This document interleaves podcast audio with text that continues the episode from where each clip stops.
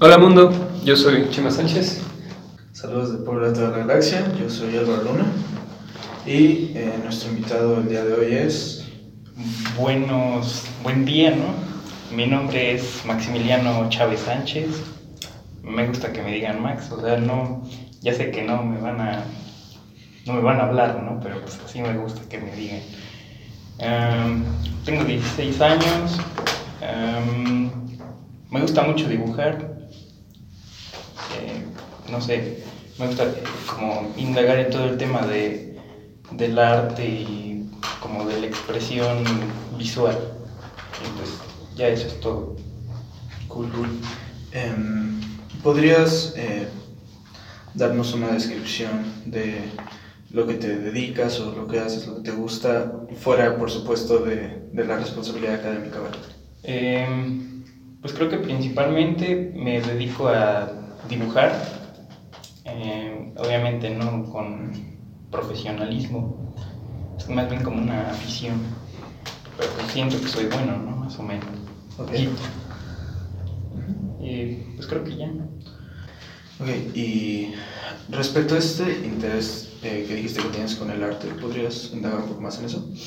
Sí, eh, bueno, no sé, como que siempre me ha gustado mucho analizar eh, de todo, ¿no? Desde una imagen, no sé, una foto, eh, ilustraciones en cómics, en libros, Analizarlas como... eh, o sea, por ejemplo, de, no sé si llamarlos composición, porque ya hablar de composición es algo más, eh, digamos, académico, ¿no? Sí.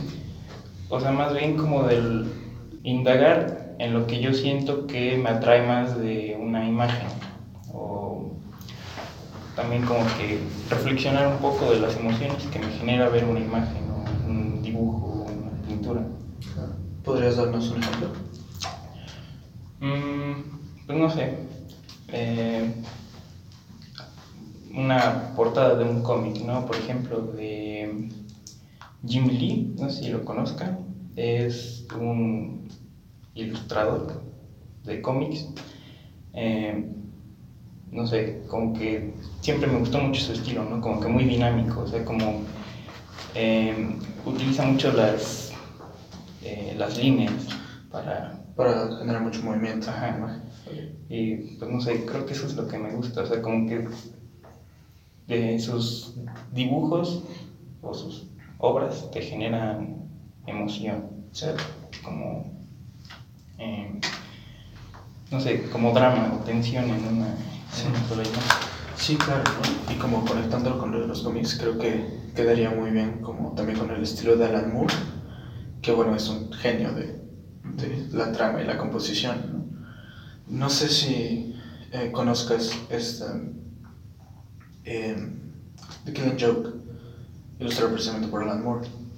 Eh, no lo he leído. Ah, es, pero es un cómic de Sí, sí, sí. La portada, o una de las imágenes principales del cómic, es una plana de eh, el, el guasón, el Joker, eh, sosteniendo una cámara tomando una foto después de... sí, ¿No? Eh, si te das cuenta como el drama de, de esa imagen. sí.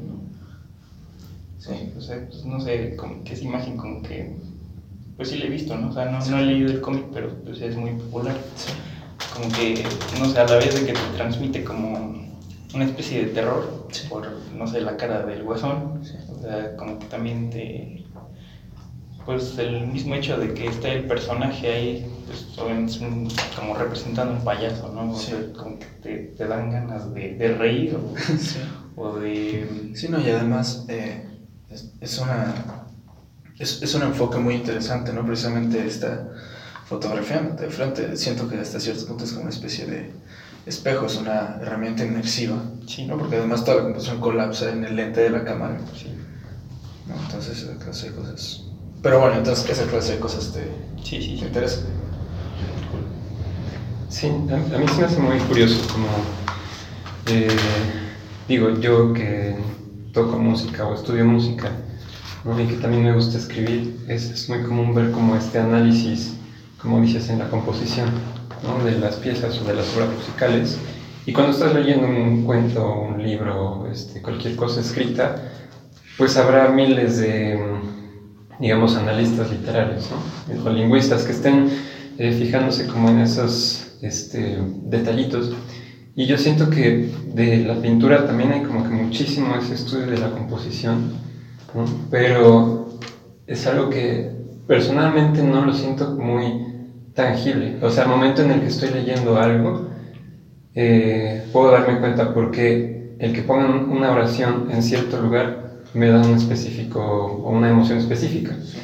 Eh, igual cuando estoy escuchando una, una, canción, una pieza musical, me doy cuenta de por qué ciertas cosas se encajan y hacen que me, que me sienta de cierta manera. Sí, claro. y, y, se me hace como muy, muy padre que en la pintura, eh, o sea, hay pinturas que te hacen sentir de ciertos modos y yo no me explico por qué me, me siento de esos modos. ¿no? No, y creo que, por ejemplo, hablando de precisamente de composición y estas cosas, uh -huh. eh, es, es, curioso como, tanto para la literatura como para, como para la música, o la poesía, no sé lo que gustes, sí hay, hay ciertos elementos que colapsan, ¿no? Y creo que la distinción ahí, o, o, tal vez la razón por la que no te puedes explicar qué sucede, es que la literatura se percibe de manera verbal, la estructura es verbal siempre, ¿no? Y claro, hay, hay elementos metalingüísticos y demás, y paratextuales, pero uh -huh. está ahí, ¿no? Es algo verbal, es algo conciso. Ahora, eh, la música es de esa, de esa misma forma, la escuchas, ¿no?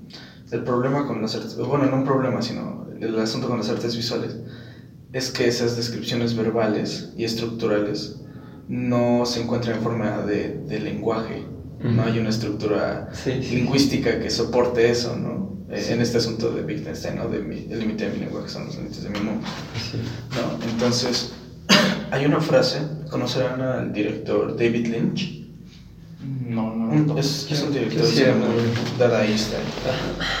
El caso es que alguna vez en una entrevista eh, se encabrona mucho porque le preguntan, ¿no? O sea, quieren que hable de sus películas, entonces le preguntan, ¿no? Como cuál es el significado detrás de ¿no? Y David Lynch se encabrona y dice, no sé por qué insisten tanto en preguntarme y en pedirme que hable de mis películas. Dice, ya hablé en mis películas, güey, ahí está. No hablé en la película, no, no hay un trasfondo literario, es sí, eso, sí. es la imagen, es la imagen comunicándote visualmente, no verbalmente. Uh -huh. ¿no? Y, y esa es una brecha interesante. Sí. Y, y, aquí es donde sí entra finalmente el nacimiento de la tragedia. Por supuesto. ¿no? Que es cuando, este, bueno, Nietzsche dice eh, que el arte a fin de cuentas es, es representar, ¿no? Es una manera de representar lo que estamos viendo en nuestro mundo sensible. Sí. Y bueno, ya sabemos que hablar de Nietzsche y hablar de filosofía siempre es problemático, digo, y más a nuestra edad, son decir, pues, ustedes chamacos que saben de filosofía, ¿verdad? Sí, claro. ¿No? Y hablar de Nietzsche es todavía peor. Sí. Pero, pero pues sí creo que hay como ciertas eh, interpretaciones, ¿no? Que yo hago de, de ese libro, del nacimiento de la tragedia. Y una es, el arte está para representar y para imitar lo que nosotros vemos. Y, y me da mucha risa, bueno, no, no risa, sino curiosidad. Como dice Nietzsche en alguna ocasión, que por ejemplo la pintura, o bueno, pongámonos en un parámetro platónico. Ajá. Eh, lo sublime. Y, y, y lo sublime. Nosotros tenemos un árbol, ¿no? Y ese árbol que nosotros vemos en, en, la vida real, que nosotros podemos oler, tocar, lo que sea, es una imitación de un árbol, digamos, ideal, ¿no? Todos tenemos una idea de un árbol, ¿no? Sí. Y, si, y si yo te digo, imagínate un árbol, pues quizá te imagines un pino, o quizá te imagines un helecho, o lo que sea. Sí, pero eh, a fin de cuentas vas a tener una imagen en, en, tu cabeza y ese es como el árbol ideal. Y a partir de eso están los árboles que nosotros vemos. Bueno, no, es, eso sería más bien como el entendimiento, ¿no? El, la conceptualización del árbol ideal. Claro, bueno, mente. sí. No sé, porque el árbol ideal está afuera, ¿no? Es algo que puedas... Sí, sí, sí. ¿no? Es algo Pero accesible, vaya. Eso, si nos, o sea, si, si nos referimos al, al, árbol ideal como meramente individual, ¿sabes? Sí, sí, claro. Porque, bueno, aquí Platón no se refería a un árbol ideal individual, sino a un árbol ideal que de verdad existe, eh, digamos, fuera de este mundo, ¿no? Sí, en, la metafísica. Exacto. Entonces, a partir de ese árbol ideal salen los otros arbolitos, ¿no? Sí. Que nosotros vemos. Y luego el artista, dice Platón y dice Nietzsche, o retoma Nietzsche, lo que está haciendo es tomar ese árbol y bien lo puede pintar, o bien lo puede escribir en un texto, o bien lo puede, este, eh, no sé, hacer una pieza ¿no? que hable sobre el árbol. Entonces, siempre eh, el, el, artista está como imitando la imitación de lo ideal, ¿no? Es una imitación de la imitación. Y dice Nietzsche, están como estas, estos artes apolíneos o estas artes apolíneas, eh, como la pintura, como la escultura, que más que nada son artes visuales, ¿no? Que representan tal cual lo que estás viendo.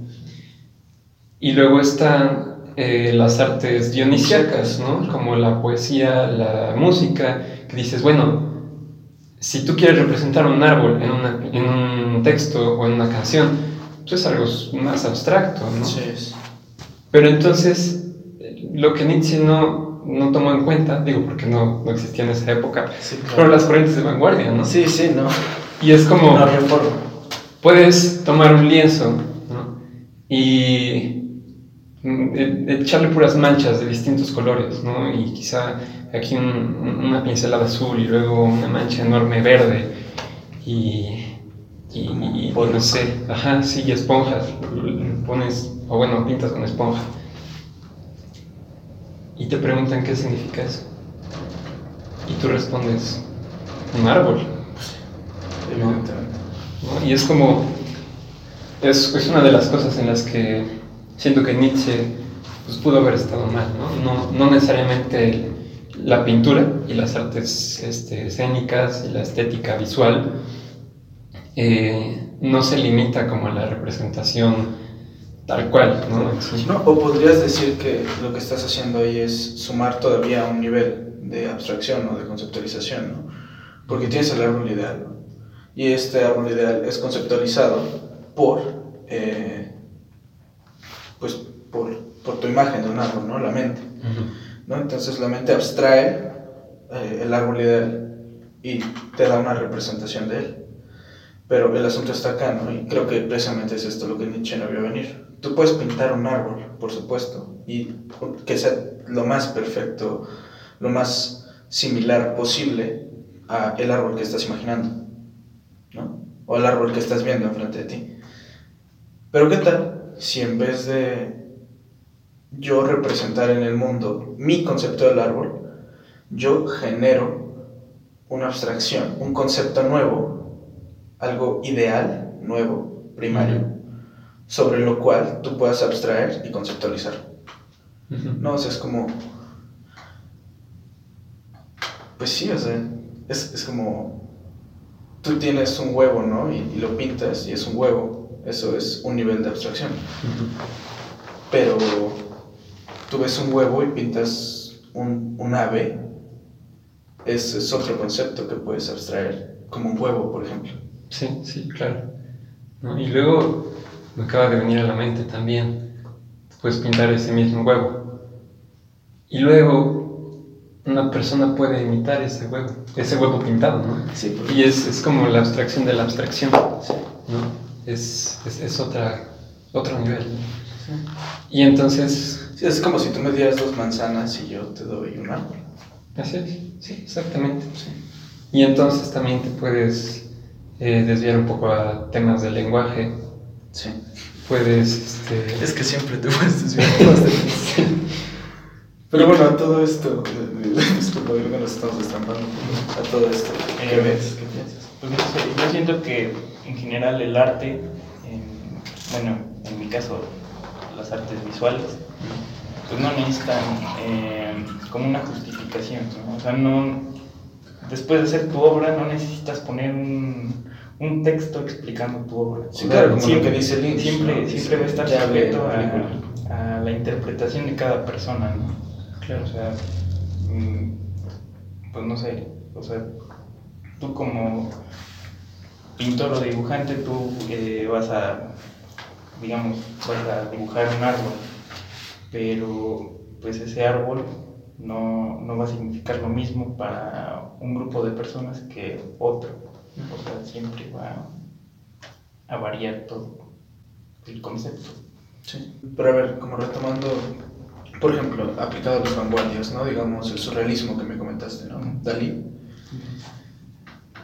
Por ejemplo, pensemos en una de sus obras, ¿no? Como el, la Tentación de San Antonio, la obra con el caballo muy alto, con las patas muy largas y aquí tenemos, ¿no?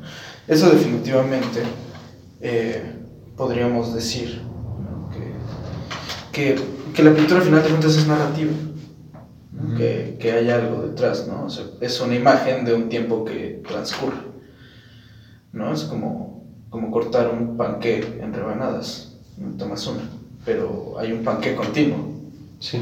¿no? El tiempo es continuo. ¿No? Entonces podríamos eh, pensar que eh, este arte, sea eh, respecto a la realidad o no, pues lo que hace es tomar un, un momento, ¿no? una, una imagen de este tiempo que existe. Y vamos, si el tiempo existe, ¿no? Claro, también. También, este. No, pero dentro de eso, pues puedes idealizar cualquier cosa, ¿no? Seguramente cuando Dani pinta la atención de San Antonio, hay un, es, es, es, un momento de una trama, es, es algo, te está contando que hay más, que hay menos. Pero, pues eso no es precisamente lo que nosotros percibimos a final de cuentas, ¿no? Y, y creo que no hay forma, seguramente sí hay forma, ¿no? Pero creo que es un poco absurdo cuando hablamos de arte y significado y, y, de, y de cosas más trascendentes. Pues me parece absurdo, ¿no? Como imaginar que una conciencia no puede entender una obra o malinterpretarla. ¿no? O sea, posiblemente no estés en este asunto de la abstracción de la idea que el, idea, que el artista tenía en su cabeza, pero lo que tú pienses es exactamente igual de... es, es equivalente. ¿no? Bueno, este, yo creo que pues es lo mismo, ¿no? O sea, como pues sí lo dices, es equivalente, o sea, depende siempre de eh, los conceptos que tenga cada persona de lo que, digamos, es, puede ser ya sea estético, bello o ideal, ¿no? O sea, como, eh, pues al final va, va a representar lo mismo, ¿no? O sea, una pelota para un niño pequeño puede ser, no sé, algo muy, muy divertido, ¿no? Pero para un adulto puede ser algo así como algo más serio, ¿no? Un deporte. O no sé, nostalgia. Ajá. Pero al final, pues todos vamos a tener un concepto, o sea, siempre se nos va a venir a la mente una imagen de una, no sé, por ejemplo, yo le puedo preguntar a, a un tío imagínate una pelota y que la dibuje, pues nada más va a dibujar un círculo rojo y pues a lo mejor eso es lo que yo hubiera hecho también, ¿no? O sea, para nosotros son cosas diferentes, pero al final es el, el mismo concepto, ¿no? Uh -huh. Y pues creo que está muy... Sí, de hecho, no sé si, si vieron este, no sé si fue un experimento, parte de una investigación qué onda, pero sí es un pequeño experimento en el cual agarraron a mexicanos específicamente me parece que en diversos estados y también en Estados Unidos. Uh -huh. Y les dijeron, ok, les dan una hoja, eh, dibuja una casa. Ok, pues ya, dibuja una casa, ¿no? Eh, y, de hecho, vamos a hacerlo todos, ¿ok? Eh, tomen una hoja blanca, imagínense ustedes una hoja blanca, eh, y dibujan una casa. Ok, eso va un momento. Después de que dibujan la casa, van a dibujar a la derecha una flor. Okay. Ahora en, en, algún otro lugar dibujen un pozo, un pozo de agua. Uh -huh. Y finalmente dibujen un sol. ¿Ok? Perfecto. Ahora, cuéntame Max, ¿cómo es tu casa? Pues es como color cremita, ¿no? Con un techo de teja. ¿De teja? Eh, ¿Qué forma tiene la, la, casa, la estructura de la casa? Pues es eh, cuadrada y okay. pues el techo es triangular. Es un triángulo. ¿Tiene puerta en su casa? Sí. ¿Dónde está la puerta? Yo lo imaginé del lado derecho. Ah, Yo, yo, yo sé que tengo la mente más común. sí, igual me, me, me imaginé un... La puerta es un rectángulo con un circulito. Sí, sí, sí, y está en medio. Sí, y está en medio. Aparte le puse ventanas a las flores. Sí, vent- dos ventanas cuadradas divididas en cuatro Sí, a los lados. sí, sí. Ok, ahora, ¿cómo es la flor? Eh, Pues la mía es, es chiquita y viene como ondulada Ajá. el, el tallo, Sí, sí, sí. ¿no? Y, y son como cuatro pétalos. Cuatro pétalos. Con un Rositas con un circulito en medio amarillo. Pues yo igual me imaginé un tallo como curvo, Ajá. pero la flor es, eh, no sé, como una especie de rosa o amapola Ajá. roja. Sí. Pero, ¿cuál es la estructura? Es un círculo con pétalos. Eh, pues sí. Sí, ok. Ahora cuéntenme el pozo. ¿Cómo es el pozo? Eh, pues el mío tenía como, como piedritas, ¿sabes? Ah, Y las dibujé como con, con ovalitos. Ajá. Ovalitos acostados. sí, sí, sí. Y bueno, lo puse a la izquierda Sí. de la casa. Y tenía sus, sus postes, ¿no? De donde se agarra la cubeta. sí. Y el pozo es un círculo. Sí. Con otro círculo adentro. Sí. Ajá.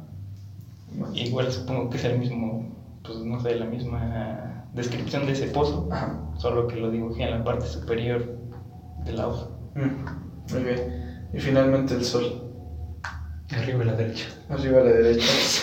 En la esquina de la hoja. Sí, sí, sí. Y con sus rayitos Con sus rayitos. ¿Tú? No, yo sí lo dibujé entero, ¿no? Pero igual a la derecha arriba. A la derecha un círculo amarillo con palitos.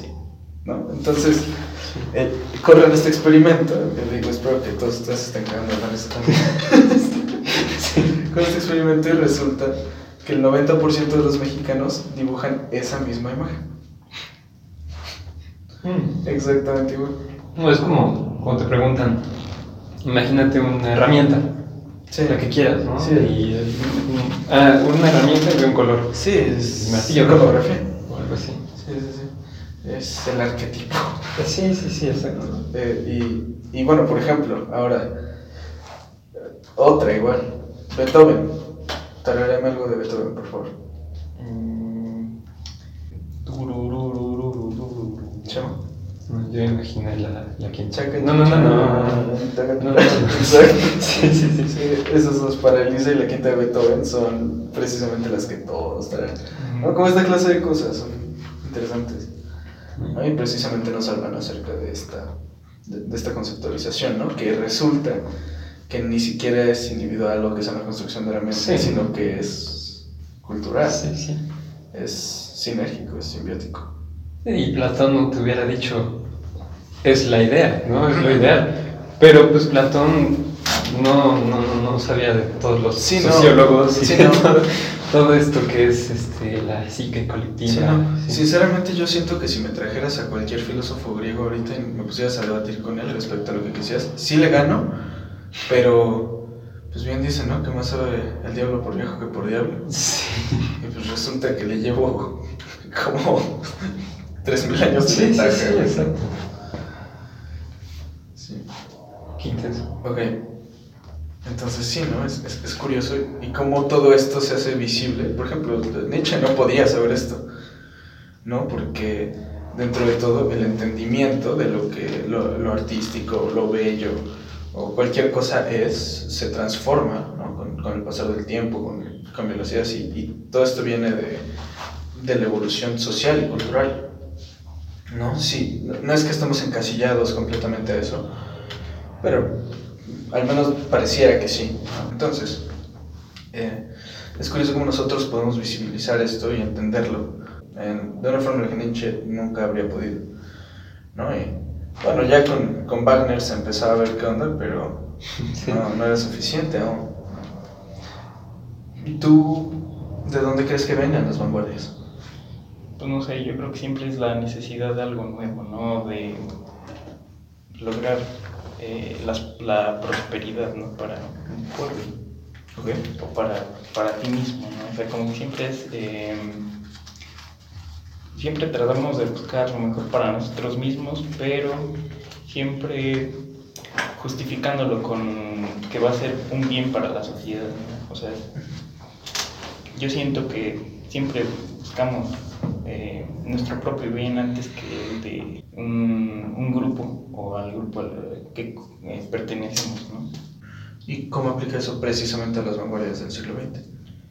Y, por ejemplo, en cuestión eh, del arte conceptual, ¿no? Que es este, digamos, un, al que se le llegó a llamar como el antiarte, ¿no? O sea, como Sí. fue una crítica a lo- al, al capitalismo, ¿no? Sí, claro. O sea, porque- Y había muchas cosas a los dogmas artísticos de la época. Sí, o sea, como que yo percibo así como si te pones a leer la biografía de, no sé, Andy Warhol o algo así, Sí. eh, pues al final tú lo ves como alguien que no, bueno, ese es mi punto de vista, ¿no? Yo lo veo como alguien que nada más buscaba su propio beneficio, ¿no? O sea, no, o sea, se- yo digo que mucha gente se trata de justificar em, diciendo que es el, digamos, un beneficio para todos los demás. O sea, eso es como- Entonces, el arte, a, a tu parecer, debería ser siempre y sobre todo social o político, cosas de ese estilo. Ajá, yo digo que más como, o sea, buscamos una aceptación de un, cole- un colectivo, ¿no? O sea, no... Finalmente todo, aunque digamos que sea como nuevo o vanguardista, siempre vamos a buscar la aceptación de los demás, ¿no? Sí. O sea, no... Bueno, tal vez no de, de todos los Bueno, demás, pero o sea, de, de- de un de- específico los sí, demás. sí, ¿no? sí. No sé, por ejemplo, cuando hablamos de arte del siglo XX, creo que es eh, inevitable, inevitable hablar de vanguardias, ¿no? Y específicamente en el siglo XX, de, pues de la posguerra, ¿no? Y la guerra. Ujú. No digo que eso ha pasado siempre, ¿no? En todos los siglos, en todos los tiempos, Claro. y es horrible, pero siempre ha sido así, ¿no? Eh, y, por ejemplo, yo lo que, lo que yo veo en, en muchas vanguardias del siglo XX es eh, precisamente la, la búsqueda de algo más bien antiestético, ¿no? Ujú. de, de algo más bien feo, ¿no? Porque tenemos que, siempre, siempre que hablamos de arte y de movimientos, de cosas culturales, como el arte, eh, creo que es eh, imposible verlo de forma no lineal, ¿no? O sea, no hubieras podido tener jazz durante el barroco por Sí, una infinidad claro. de razones. Claro, claro. ¿no? Eh, pero, de nuevo, si, si la historia no hubiera transcurrido de la forma que lo hizo, pues tampoco podrías tener jazz. Sin haber tenido barroco y sin haber tenido conquista y sin haber tenido esclavitud, o lo que quieras, ¿no? Sí, sí. Entonces, cuando nos citamos en, en el siglo XX las vanguardias, como por ejemplo el jazz, eh, yo noto precisamente un, un rechazo completo al romanticismo. Claro. Precisamente venimos del barroco y después el clásico, el romanticismo. El romanticismo dice como, oye, déjame sentir, ¿no? O sea, está bien, ¿no? También te voy a relatar lo bello, pero lo bello no es, no es siempre apolíneo, no es siempre exacto, ¿no? Entonces sale, ¿no? Esta como expresión acá muy, muy emocional de lo bello, que es el romanticismo.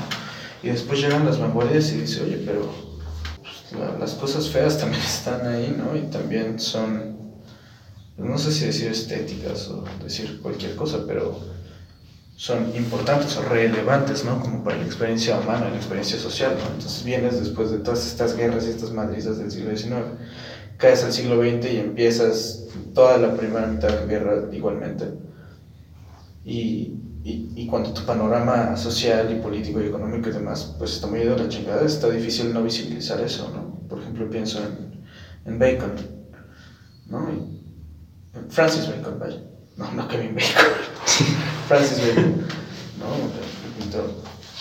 Y sus pinturas son dolorosas de ver, ¿no? Es precisamente esta visibilización de que las cosas no están bien, de que esto no está jalando, de que esto duele. Y, y me habías comentado, ¿no? Que una de tus ideas para, para el título era, de esta cápsula, vaya, era arte o necesidad. Sí. Bueno, es que eh, yo considero el arte, mira, por ejemplo, desde el inicio de, o sea, en la prehistoria, eh, no sé si eh, has visto las Venus, que son como unas estatuas de, Mm. un cuerpo femenino muy Robusto. robusto ¿no? Con que obviamente no, no estoy seguro, ¿no? Porque pues no vas a ir a preguntarle a los de la prehistoria qué es lo que significa eso, ¿no? Sí. Pero pues yo creo que lo que trataban de hacer era eh, tratar de explicar, ¿no? O conseguir un bien a través de algo que ellos mismos imaginaron, ¿no? O sea, empezaron ahí las mitologías, lo- hacían esas estatuas para atraer la fertilidad y luego ya con, mm, no sé, el antiguo Egipto o Grecia, ya eh, como que se empieza a tomar más fuerza, em, no sé, las mitologías o la religión. Sí. O sea, se tenía, eh, no sé, por ejemplo, las pinturas eh, egipcias se ponen a los dioses egipcios como, pues, no sé, grandes, ¿no? Sí. Y, y los humanos o los esclavos eh, se representaban como con pinturas pequeñas. Sí. O sea, como que ya empezaban a hacer el concepto de que había algo más grande que nosotros, o sea, que había algo que necesitábamos alcanzar. Sí. Eh, y bueno, en Grecia, mm, yo siento que ahí se trató de eh, alcanzar el conocimiento de todo lo que todo lo que nos rodeaba, ¿no? Y tratar de alcanzar lo bello. O sea, siempre era como esa necesidad constante de conseguir algo, o sea, de, de entender las cosas. Igual con, ya cuando empieza Roma, la necesidad cambia y ahora con el imperialismo, ¿no? O sea, la necesidad ahora no es tener conocimiento, ahora es eh, influir en la gente. O, pues sí, ¿no? O sea, que la gente lo pudiera entender, como para manipularlos, ¿no? O sea, para usarlos para un beneficio mayor. Una causa, ¿no? Sí. Por ejemplo, en el siglo XX, ¿qué sucede? Pues creo que la- fue la eh, más bien la necesidad de protestar en contra del sistema que estaba en, pues en esa, en esa actualidad. ¿no? Sí. Eh, pues yo creo que fue más bien como una mm, revelación, un acto para, para decirle a la gente que algo no estaba bien. O sea, como que necesitábamos cambiar. Y, por ejemplo, algo que también se me, se me hace interesante, ¿no? Como traerlo a la contemporaneidad, ¿no? Lo que está pasando y, y se relaciona completamente, ¿no? Ahora que se necesita, ahora se necesita romper cosas, paradigmas, conceptos, tradiciones y demás. ¿No? Y, y precisamente, pues de eso se está encargando ahorita, ¿no? O sea, como yo pienso en, en las cosas como más conocidas, más populares, ¿no? Ahora. Y no sé, se me viene a la mente eh, Banksy. O bueno, no, antes de Banksy. Eh, por ejemplo, todo el arte. Sí, ¿no? Eh, estamos en un momento en donde la visión es como el arte debe ser siempre revolucionario. Sí. De no hay de otra, ¿no? O sea, es lucha o, o muerte. ¿no? Y tienes el arte feminista y este. De, de la guerrilla, ¿no? Que es una temática muy, muy grande en el arte ahora, ¿no? Y que lo ha sido al menos ya casi un siglo, ¿no? Y, y, por ejemplo, todas las novelas del boom y el post-boom latinoamericano son novelas de exilio, Sí. son novelas de guerra civil, son, guerra- son novelas de guerra política, de desplazamientos, de toda esa clase de cosas, ¿no? Y, y sí, ¿no? Como que la necesidad ahora es, es ver esas cosas, ¿no? Porque ya, ya, ya fue suficiente, ¿no? Me parece ser. Sí, ¿no? Como que hay una fuerza en, en el arte, o en estas cosas, en estas representaciones, que siempre empujan más para allá, ¿no? Es, es un mecanismo, porque si nos ponemos a pensarlo de esa forma, eh, y, y como esto que comentabas, ¿no? las primeras civilizaciones y todo eso, para cuando las primeras civilizaciones, las civilizaciones madres, que les llaman, ¿no? este, Mesopotamia, Egipto, aquí en Mesoamérica están los Olmecas y eh, la región andina, y obviamente pues, Asia. Sí. Para cuando aparecen todas estas civilizaciones madre, el arte ya está bien consolidada. Ya había cosas grandes, ya no era una experimentación así de a ver cómo se hace esto, ¿no? Era más bien como ya sé hacer esto y lo voy a hacer bien, ¿no? Y, por ejemplo la arquitectura, ¿no? Que al final de cuentas también es un arte, pues ves las construcciones de todas estas civilizaciones y ya, ya, ya traían callo, ya se lo sabían, ¿no? Entonces el arte, evidentemente, y esta clase de representaciones precede muchísimo, ¿no? A estos primeros lugares ya llamadas civilizaciones, ¿no? Las civilizaciones ¿no? ¿no? Y, y, esto no podemos evitar entrar al campo de, de, la biología y de la evolución, ¿no? Porque finalmente los grupos humanos que sobrevivieron y que evolucionaron y que crecieron en, en tribus ya este, sedentarias y posteriormente asentamientos enormes como el Egipto y demás, ellos sobrevivieron hasta cierto punto porque hacían arte. Porque los que no lo hacían no están aquí. Entonces sí, parecía que en, en, estas representaciones que hacemos, en este arte que hacemos, siempre hay una fuerza relacionada con la vida y el progreso, ¿no? Es un instinto. Yo, yo creo que, eh, digo, sí, el, el, arte sale a partir de eso, ¿no? De la especialización de, de la gente. Sí. Como, bueno, ya soy casa, ya domestiqué animales, ya domestiqué plantas, ¿no? ya me asenté en un lugar, ya tengo mis, mis casas, tengo familia, ¿no? Y, es, ¿Y ahora qué? Ya no tengo que preocuparme por sobrevivir, ¿no? Y ya puedo especializarme en otras cosas, ¿no? Puedo empezar a hacer vasijas, puedo empezar a contar historias, ¿no? Y entonces, entonces entramos otra vez con Nietzsche y con el nacimiento de la tragedia. Él dice, o él pregunta, ¿de dónde sale esta majestuosidad de la civilización griega? Que digo, también podría, o es como muy criticable, ¿no? A final de cuentas, eh, la civilización griega pues fue la que impuso todo nuestro sistema occidental de hoy en día, ¿verdad? Sí. Pero bueno, considerando que fue una gran civilización y lo que quieras, ¿de dónde sale esta grandeza? ¿No? Eh, y lo que dice Nietzsche es precisamente ante todos los horrores de la vida, ante la guerra, ante la muerte, la enfermedad, lo que salvó a la, a la civilización, lo que la hizo, no solamente la salvó, lo que la hizo grande de verdad, fue el arte. ¿no? Entonces, eh, pues sí, de cierto modo podrías considerarla como, considerar el arte como una necesidad, ¿no? Una necesidad social. Sí. ¿No? Y, precisamente como lo comentamos, por ejemplo, con Amor en la cápsula pasada, eh, pareciera que es un instinto, pero no un instinto individual, ¿no? Con este asunto, ¿no? Si tú ves a una hormiga, una hormiga por instinto no construye un, un hormiguero, ¿no? Pero las hormigas en conjunto sí. Es un mecanismo sinérgico. Es un instinto de la humanidad como organismo, no como individuo. Y, y, se me hace curioso, ¿no? Porque de dónde, precisamente de dónde viene todo esto, ¿no? De dónde sale. Por ejemplo, los bebés ahora, o sea, si dejas un bebé en la tierra o cualquier cosa, eventualmente va a empezar a dibujar. ¿no? Y uno se podría preguntar, ¿pero por qué? Porque ve que los demás también dibujan, ¿no? o lo ve en la tele o cualquier cosa. Tiene sentido.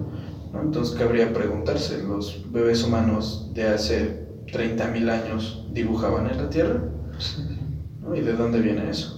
O sea, nosotros tenemos la naturaleza de necesitar eh, compartir nuestros pensamientos, ¿no? O sea, somos, pues somos seres sociales, ¿no? O sea, y, a, y al serlo, nosotros también vamos a necesitar dejar un legado, ¿no? O sea, tenemos la necesidad de que la gente sepa quiénes fuimos, ¿no? O sea, que necesitamos dejar una marca, ¿no? O sea, no sé, en las películas dicen, ¿no? Eh, cuando tienen hijos, pues, no sé, lo más común es que les digan, ¿no? Le vas a contar esta historia a tus hijos y a, y a, tu, a mis nietos, ¿no? Sí. Siempre está eso, o sea, y lo, lo hacemos eh, de manera como predeterminada o irracional. Es un mecanismo de supervivencia. La preservación. Sí, sí, es precisamente la preservación, preservación claro. ¿no? Y, por ejemplo, algo, algo que siempre me, me viaja mucho es, por ejemplo, ustedes, no sé, pensamos en ciencia ficción, ¿no? O sea, como la obra más, más, más conocida de ciencia ficción de toda la historia de la humanidad es obviamente Star Wars. Y por ejemplo, siempre me pongo a pensar en esas especies y, bueno, no, obviamente no, no se comunican así como o en las películas, ¿no? Eso es, como, es contextualizarlo acá nosotros, ¿no? No hablan inglés esos güeyes. ¿No? Pero pienso como por ejemplo en planetas, no sé si conocen Naboo. Es un planeta en el cual este, curiosamente se desarrollan dos civilizaciones al mismo tiempo, una es una civilización así como humana, y del otro lado del planeta donde hay un océano muy enorme, viven los Gungans. Los Gungans son una civilización submarina, subacuática. Espera, espera, sigues hablando de Star Wars, ¿verdad? Sí. Ah, ok. Sí. sí, la chinga. Está chinga como todo eso. Ok. Órale, yo no, yo no vi Conquista Intergaláctica María, güey. No, este, bueno, el caso es que eh, surgen estas dos, se desarrollan estas dos civilizaciones eh, simultáneamente, ¿no? En este planeta, ¿no? Las dos son antiguas y la chingada. Y lo que pienso es como, güey, eso no pasa. ¿Dónde están nuestros Gungans, no? O sea, o sea, por ejemplo, los, los atlantes, o sea, digamos que existieran, ¿no? Pues teóricamente se separaron de una civilización terrestre humana. ¿no? se hundieron porque dijeron, no, estos están muy pendejos, pero eran de la misma, ¿no? Surgieron, Sí, sí, sí. surgieron de la misma. ¿No? Y, y lo que pienso es como, ¿por qué no hay perros acá humanoides súper inteligentes o... Y digo, hay muchísimas razones por las cuales no los hay, o sea, son muy obvias, ¿no? Pulgares, por ejemplo, ¿no? Sí, sí, sí. O tú piensas, ¿no? Como eh, el, el que siempre citan, ¿no? Como el, el segundo animal más inteligente después de los humanos, los pulpos, ¿no? O los delfines. Dice, bueno, pues los- no, no puedes generar civilización debajo del agua porque no puedes construir muchas cosas y porque como no hay fuego, pues no puedes manejar los metales. Y ya, y ya te la pelaste, no hubo civilización, ¿no? O sea, no, no, no hay fuego, no hay, no hay civilización, ¿no? Y pues bueno, nuestros acá vecinos terrestres, como, ¿por qué no hay más humanos? Pues sí había, ¿no? Se extinguieron, ¿no? Las otras razas, eh, los otros homos, ¿no? Sapiens. Sí, sí, no, sí. sapiens somos nosotros, ¿no? Pero el Erectus y el Habilis y todo eso, pues se los cargó la chingada por diversas razones, ¿no? Principalmente genocidio. Sí. ¿no? Pero de repente preguntas, ¿no? ¿Por qué no hay este acá osos súper inteligentes acá que hagan física cuántica y la chingada, ¿no? Y, y una de las cosas que pudiera ser, ¿no? Y, y que me, me pregunto, ¿no? Es como este sentido de preservación no existe solo, solo en el humano. Sí. Nunca has visto estos elefantes que pintan, ¿no? Sí, sí, sí, es lo que estaba pensando. Sí, es como, ¿eso qué es? Es este mismo sentido de, de autopreservación que nos llevó a nosotros, a los humanos, al arte y por ende a la civilización. ¿no? O sea, si, si hubiera suficiente tiempo y significativamente menos humanos, ¿no? la, raza predominante hubieran sido los elefantes que pintaban. ¿Cómo está eso? Sí, yo, yo creo que la cosa es que los elefantes pintan, pero no sé si estén preservando. Ahí está, ¿no? O por ejemplo, digo porque hay animales acá muy artísticos, ¿no? Por ejemplo, hay una especie de pez globo, me parece ser, que ponen piedritas y hacen como mandalas en el fondo marino. Pero eso no es autopreservación, es este cortejo. es para pararse, es como el equivalente al perreo. Sí, sí, sí. Entonces, pues puede ser que el perreo no sea autopreservación y que por lo tanto no sea arte, que sea más bien apareamiento, ¿no? Por lo tanto supervivencia o algo. Y también con muchos bailes ¿no? sensuales. Sí, sí. También sirven de, de cortejo, pero fíjate que, o sea, también otra cosa que te puedes preguntar, como muy evidente, es, ok, el elefante podrá estar pintando cuadros, pero eso no significa que sea para el elefante arte, ¿no? Sí, Porque al final pintar cuadros es un arte, pues, bueno, esa es una pregunta, ¿no? Es Sí, un pero- arte humano. Pero incluso, o sea, para los, para los humanos de la prehistoria, Sí. pintar era arte o qué. Es- sí, sí, No. también. Pues, O sea, por que, ejemplo, ¿dó- ¿dónde nace este concepto de, uy, el arte? Porque, o sea, por ejemplo, ellos lo, lo hacían, yo me imagino nada más como para una guía, ¿no? Para los, para los que vivían ahí. Sí, sí, sí. Eh, Como ya nosotros le vinimos, o sea, ya en un futuro muy posterior, le vinimos a dar el significado de arte, ¿no? O sea, como, Sí.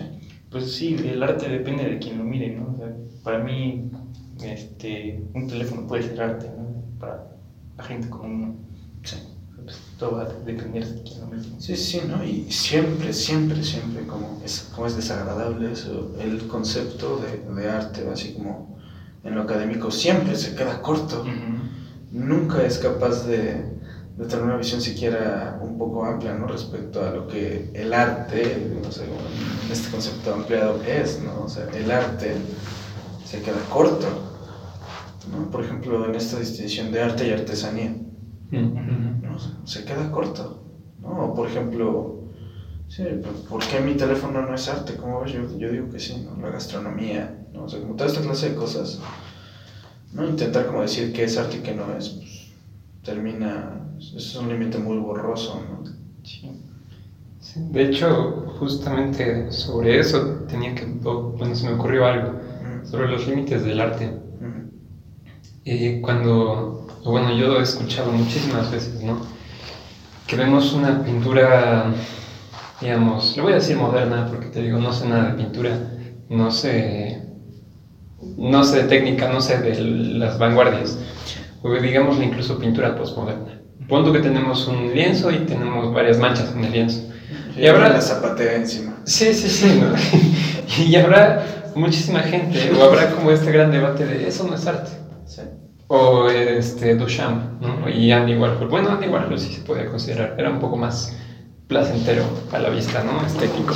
Bueno, Poquito, ¿no? Pero quién lo preguntes. el punto es Más con- convencional. más convencional, sí. Es, es como muy común este debate de hasta qué, hasta dónde llega el arte estético, o más bien el arte visual, Ajá. la pintura. Y eso es algo que he notado, no mucho, digo porque sí también existe, pero no lo he notado mucho en la música, por ejemplo. Yo puedes escuchar este, las obras de los rusos de principios del siglo XX Sí. y dices, pues sí, quizá no sea lo más eh, placentero, lo más, no sé, lo- no, no- quizá no sea lo más bonito, Está poderoso. pero dices, pues al final es música, ¿no? Y te queda claro que es música. Y luego escuchas noise, Sí. por ejemplo, este género que tú describiste en alguna ocasión como medio conectar un, un, un- un cable al amplificador, ¿no? amplificador y moverlo, sí. Sí, es, es como... Dices, ¿y en qué momento eso es música?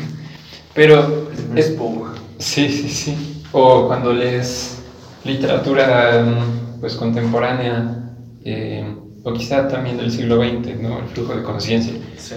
¿no? Esas cosas, digo, sí, sí existe como ese límite, o más bien sí se llega a notar lo que puede parecer un límite para el arte en la escritura, en la música, pero yo siento que se nota más, o es como mucho más eh, visible en el arte visual, ¿no? Si usted dice más, pues te pregunta más, ¿eso es arte? Sí. ¿No? Cuando estamos en una pintura. Sí, no, entonces pareciera que hay una línea, ¿no? Pero ¿dónde está? Sí. Y yo creo que pues está donde la pongas. ¿no? Y precisamente por eso es que ahora tenemos arte como lo tenemos. O bueno, porque las cosas que tenemos ahora siguen cayendo en este asunto del arte, ¿no? O sea, si tú le llevas una rola de Apex Twin a Bach, Sí. pues, primero se infarta, ¿no? Y después resucita y te dice, no, pues eso no es música, evidentemente, ¿no? Es un Sí, ruido. sí, sí. ¿no? Y, y, por ejemplo, algo que me encanta es que hay ramas de, de creadores, no quiero decir artistas, ¿no? Creadores, ¿no? Como que no hay un adjetivo, necesitamos otro adjetivo. Necesitamos, necesitamos actualizar nuestra, nuestro lenguaje. Pero bueno, ¿no? Este, estos creadores, ¿no? Creadores culturales, les vamos a decir. Gestores culturales. Ah, est- Estas personas, ¿no? Que se dedican a hacer cosas. Eh, hay, hay personas que caen en esa categoría que se dedican específica y exclusivamente a estirar esa línea. ¿no? Y a evaluar y, y cuestionar cuáles son los límites del arte, ¿no? precisamente, o incluso eh, preguntar si hay un límite, ¿no? Lo que es el arte, por ejemplo, esta, esta compositor, eh, Delia Derbyshire, eh, ella se dedicaba, ella vivió eh, durante la Segunda Guerra Mundial en Inglaterra. Entonces este, se dedicaba a trabajar en- una radio emisora, si no mal recuerdo, donde tenía pues, el equipo de grabación, ¿no? los rollos, obviamente todavía se hacían cintas. ¿no? o este, vinil. Pero eh, lo que ella hizo fue empezar a hacer composiciones, pero con, con ruidos, así, o sea, como lo grabas y lo utilizas para algo, ¿no? O- y empezó a, a meter cosas acá más, más sintéticas, ¿no? Pero con estos sintetizadores acá todavía Sí, sí, sí, sí. ¿no? Eh, y por ejemplo hice, eh, creo que una de las primeras eh, obras que, que realizó una donde toma la alarma que suena cuando van a pasar bombarderos sobre la ciudad, ¿no? Porque Mm, pues, mm. Durante la Segunda Guerra Mundial estuvieron bombardeando. Inglaterra ¿no? prácticamente a diario.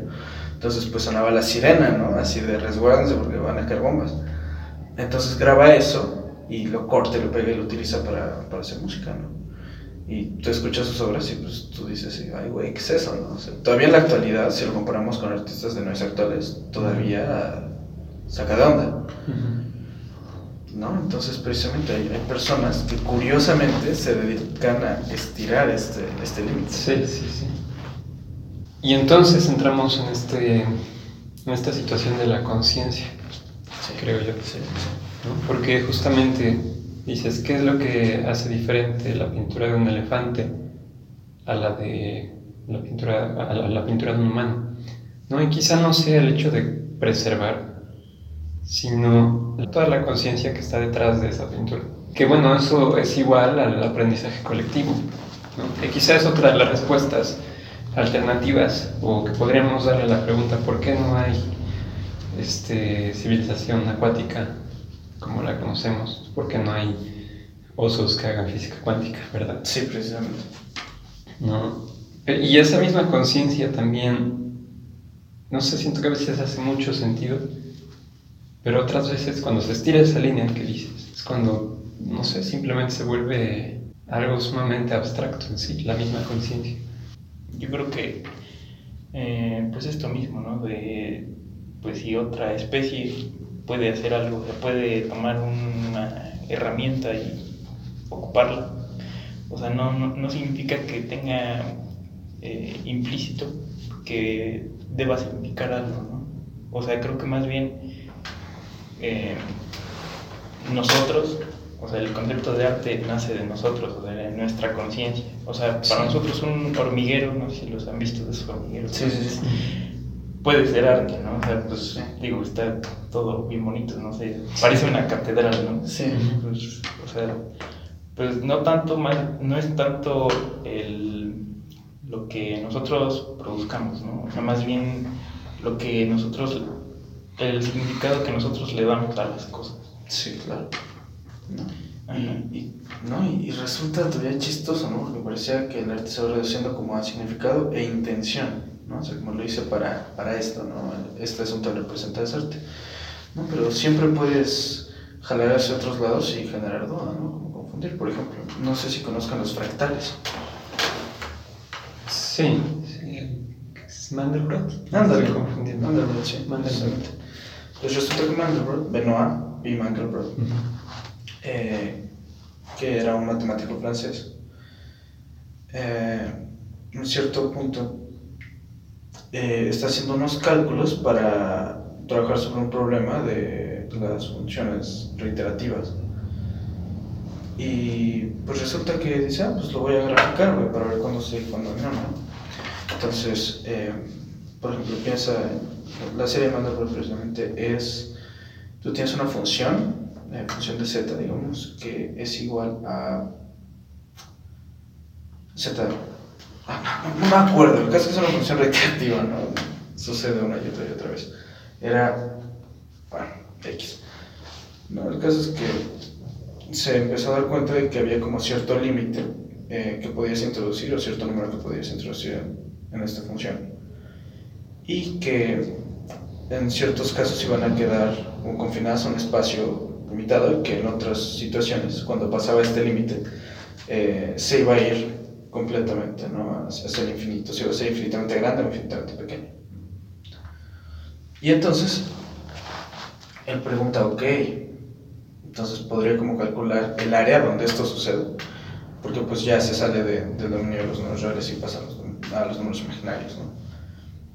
Entonces grafica esta función y bueno, esta, esta reiteratividad de lo que hablamos y le sale pues el fractal de Mandelbrot, ¿no? que es como que es como una especie de, de, corazón y después tiene una bolita. Y el, el, asunto con los fractales es que pues, puedes hacer zoom en ellos, ¿no? O sea, sí, sí, no sí. importa en qué punto los evalúes, son autosimilares, ¿no? se replican. ¿no? Y pues no sé si alguna vez se han puesto a vocear con esto y se han puesto a hacer zoom en el fractal de Mandelbrot así como con música trippy o algo. ¿no? Entonces, o sea, si tú llegaras y me contaras así, no, esta es una obra interactiva de un artista de tal y tal y tal, yo te diría, ah, sí, por supuesto, obviamente, ¿no? Y habla acerca de, de los patrones sociales. Sí, sí, se repiten, se repiten, ¿no? ¿Cómo se repite? Dice, la, la familia es el núcleo, la sociedad es... Eh, cuéntame Sí. ¿no? Y, y si tú me dijeras que un artista lo hizo para eso, yo te diría, ah, pues por supuesto, evidentemente, ¿no? O sea, claro.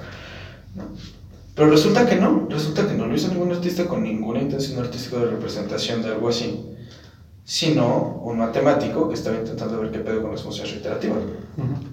¿no? Y entonces yo te podría decir, ah, no, lo que pasa es que ese matemático no sabe que es un artista, pero sí lo es, porque estaba intentando, hizo una representación visual muy hermosa y muy sublime de, de un proceso matemático. ¿no? Y entonces, ¿las matemáticas son arte o no son arte? ¿No? Y Sí. te vas a todas estas cosas, ¿no? Y, y o, o no sé, este asunto de eh, la espiral de Fibonacci, la serie Aurea, ¿no? Y todo eso es exactamente igual, ¿no? O sea, la banda dice, ah, no, pues es que eso se encuentra todo el tiempo en la naturaleza, ¿no? Y después la banda dice, ah, sí, pues yo voy a hacer una canción este, con, con este, la espiral de Fibonacci. Tool. Tool. Tool y Radiohead, todos ellos, ¿no? O sea, lo hacen. ¿no? Entonces, pues están trayendo un, un fenómeno natural como es el crecimiento de los patrones en una piña o las proporciones de una caracola. Lo traes, lo abstraes a través de un proceso matemático y después utilizas eso para hacer arte, ¿no? Entonces, ¿el arte viene de la naturaleza o representa la naturaleza? O eso, Claro. ¿no? O sea, como el, el arte se queda cortísimo en todos esos sentidos. Sí, sí. O tal vez eh, no el arte en sí, sino la epistemología del arte. No, la ontología del arte se quedan, se quedan cortas, nadie ha pensado suficiente en eso. ¿Y por qué? No? Pues es, Porque es abrumador.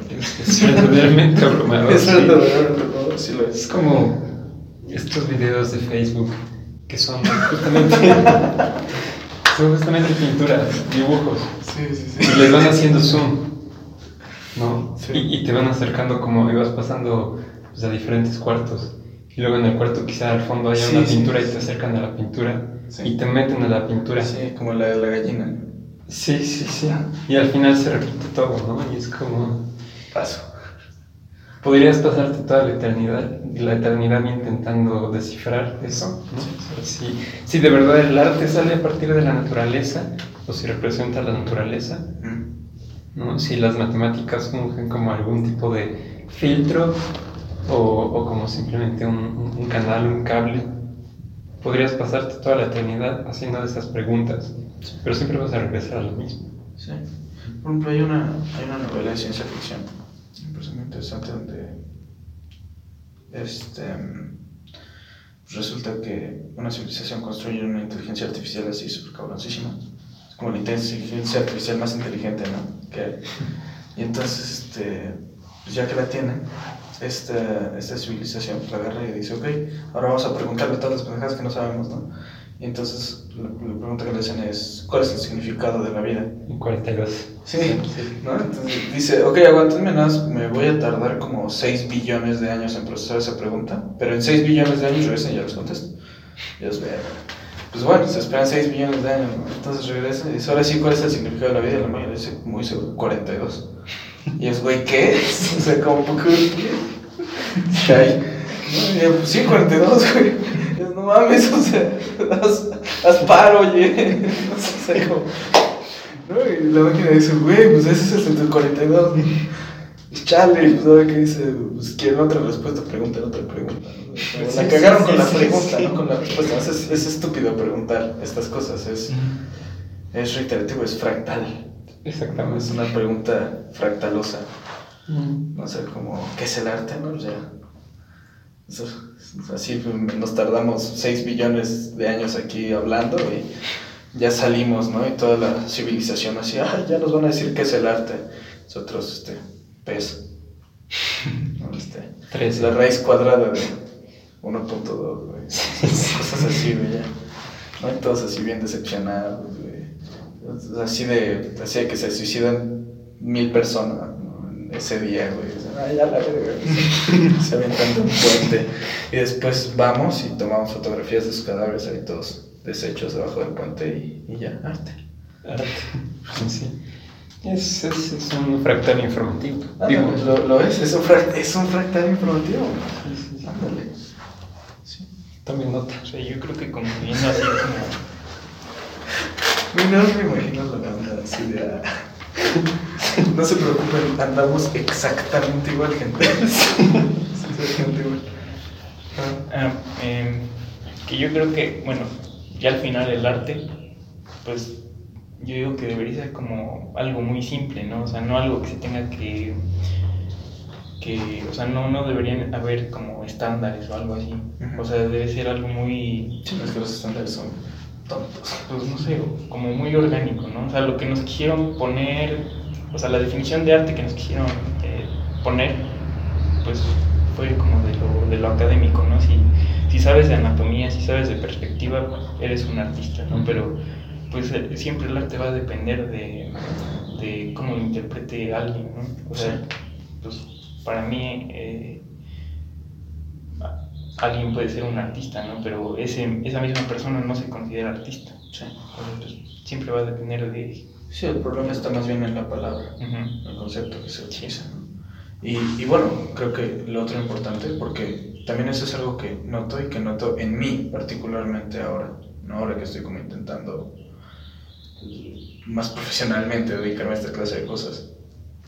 Eh, pues resulta que para hacer arte pues la tienes que hacer, güey, ¿no? O sea, no es como que suceda cualquier cosa, ¿no? Digo, hay gente que pues, pega un plátano en la pared, ¿no? Cosas por el estilo. Pero, eh, y esto lo aprendí de músicos, de músicos, y, y de, de gente como lo es Adam Neely, un saludo a Adam Neely, te amo, güey. Eh, o como Rick Viaro, o como Un saludo de Rick Viaro. un saludo a Rick Viaro, como Y a su hijo. David Bruce, sí, a su hijo. A ver, ¿qué es esto? Eh, y un saludo a. Hay un abrazo, neta, a todas estas personas, los admiro muchísimo, a todos estos educadores, Sí. ¿no? Bob Ross, ¿no? Sí, y sí, Minotti, y Jake Cruz, o sea, todos ellos, ¿no? Algo, algo que he aprendido a la mala últimamente es que, ok, o sea, sí puedes hacer lo que quieras, ¿no? El arte no tiene límites, pero pues la tienes que hacer, ¿no? Y resulta que una de dos, o puedes o no puedes, Mm. ¿no? Y o sea, no es como que tengas que poder así instantáneamente, naces si ya puedes o no, ¿no? Sino que llega un punto en el cual puedes, porque, porque has trabajado en poder eso, ¿no? O sea, sí puedes hacer free jazz y lo que quieras, pero la banda que hace free jazz sabe mucho de música y tiene una habilidad desarrollada a través de horas y horas y horas y horas de práctica. Y aviéntate las escalas, y aviéntate esto, y aviéntate el otro, y apréndete muchas canciones, ¿no? Porque tienes que ser capaz de hacerlo. ¿No? No importa que el arte no tenga límites, ¿no? Creo, y, y creo que eso es precisamente lo que, lo que pasa mucho y que es muy dañino para la creación de cosas, ¿no? No, no, no me gusta el arte, ¿no? Para la creación de estas cosas. Y es que la banda dice, ah, pues, o sea, como no hay límites, cualquier cosa lo es, ¿no? O sea, como tengo mi cenicero ahí, ¿no? Le tomo una foto y ya. Y, o sea, puede ser que sí, pero no es algo tan sencillo, no es algo tan plano. ¿no? O sea, hay, hay cierto, es cierto trabajo, ¿no? hay un trabajo muy grande detrás de todo eso. ¿no? Entonces creo que si este asunto de que el arte no tenga límites no debería impedirnos eh, el aprendizaje.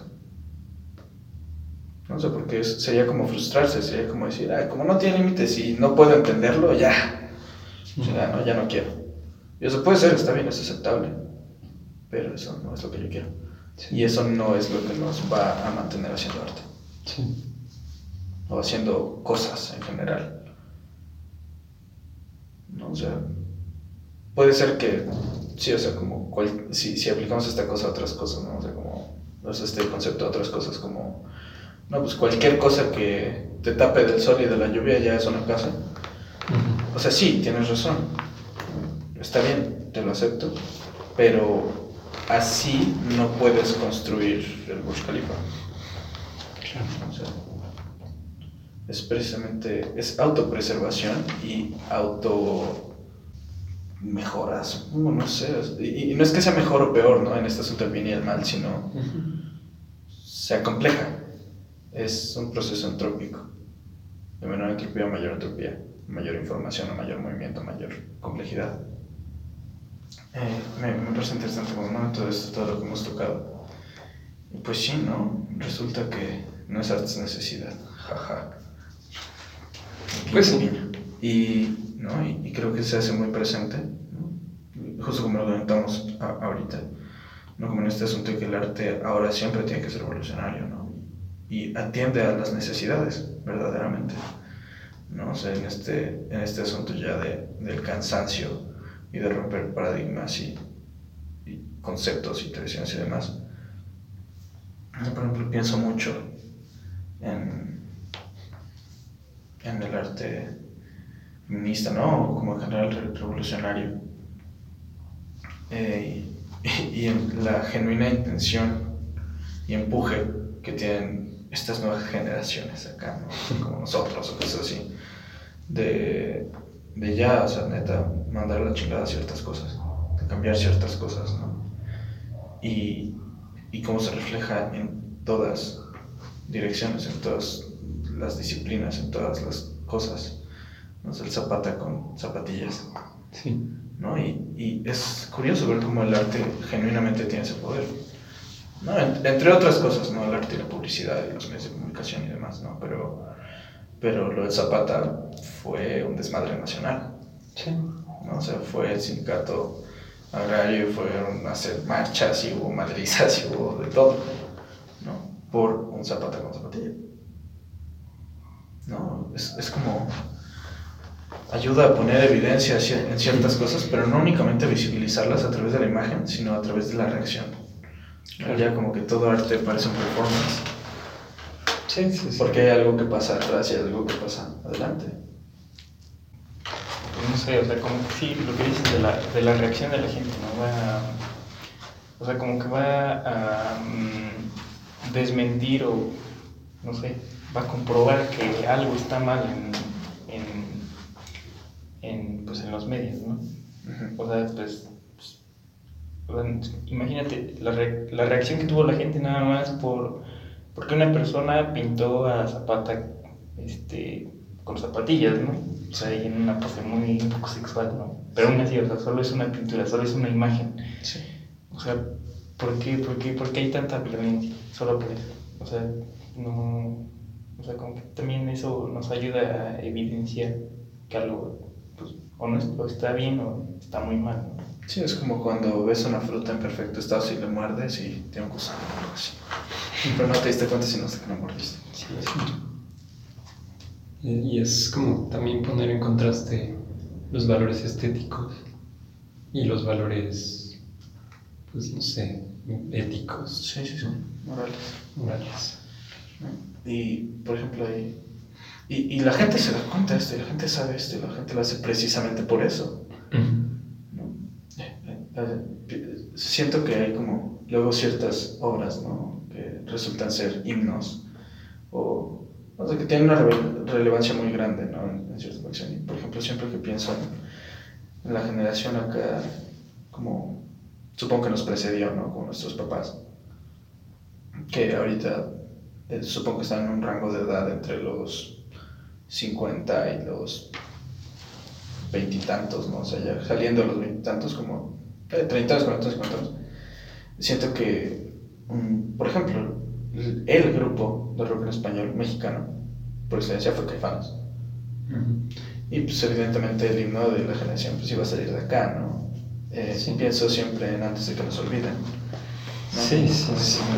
Y, y todas estas intenciones se hacen evidentes, ¿no? Antes de que nos olviden rasgaremos paredes, ¿no? Romperemos jaulas, vamos a buscar restos, ¿no? Es, es, es esa intención, ¿no? El, el arte es un, una necesidad, pero es una necesidad sistémica. ¿no? Y claro que el individuo se ve reflejado en eso, ¿no? Pero, pero está ahí, es algo cultural, generacional, sistémico, además de individual, por supuesto. ¿no? Es el macro y el micro. Y así, mi gente. Pues bueno, algo más que gusten comentar. Saludos a la familia. ¿Sí? Sí, sí. Este, muy gratificante el diálogo de hoy. En el- sí, sí, efectivamente. Pues bueno, gente, muchísimas gracias por haber escuchado esta cápsula. El- la tercera cápsula Sí, ya es la tercera cápsula. de la. Sí, así es. Un saludo a todos nuestros escuchas. Sí, saludos desde Pueblo por toda la galaxia. Pues nos vemos en el próximo capítulo. Hasta luego.